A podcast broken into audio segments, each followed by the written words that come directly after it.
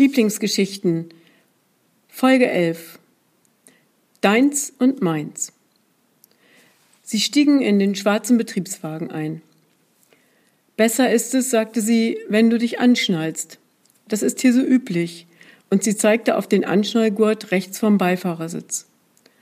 Gott probierte ein wenig herum, bis es klappte, und dann fuhren sie über einen unebenen Sandweg ins Dorf, das gespenstisch leer wirkte. Fast alle Geschäfte hatten wegen der Sache, die die Welt erschütterte, geschlossen. Nur wenige hatten geöffnet und wenige Menschen waren unterwegs. Die Regierung hatte ausgegeben, dass man zu Hause bleiben solle. Distanz als Schutz. Besonders die Alten waren gefährdet. Ich finde es merkwürdig, sagte sie, diese Lehre. Sonst ist in dieser Zeit hier jede Menge los. Sie zeigte auf einen Modeladen. Es ist wirklich schon sehr merkwürdig hier.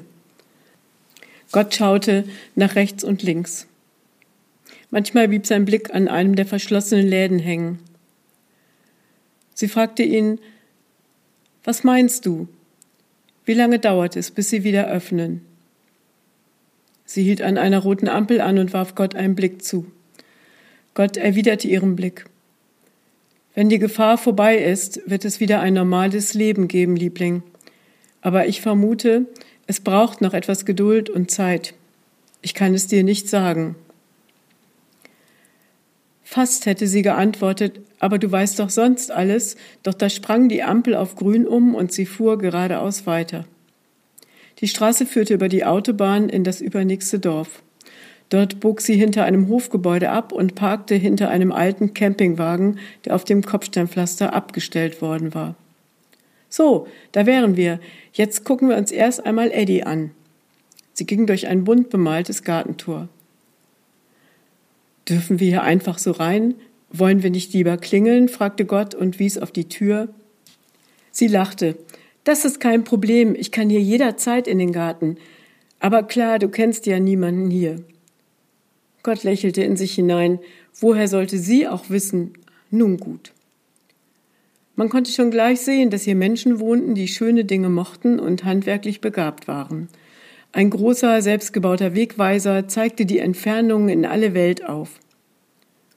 Wohin würdest du gerne mal reisen, Liebling? fragte Gott relativ unvermittelt.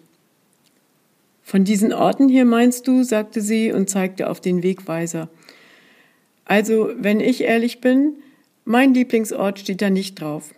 Ich würde gerne mal nach Grönland. Gott lachte. Na, hoffentlich hast du dir das gut überlegt. Da ist es wesentlich kälter als hier. Aber schön, ja, schön ist es da. Es schwelgte in Erinnerungen. Das Gletschereis. Es funkelt wunderbar in der Sonne.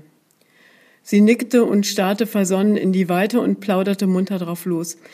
Ich stelle mir vor, wie ich in einem Helikopter über das Packeis fliege, so, und sie machte die Flugbahn eines Helikopters mit ihrer Hand nach.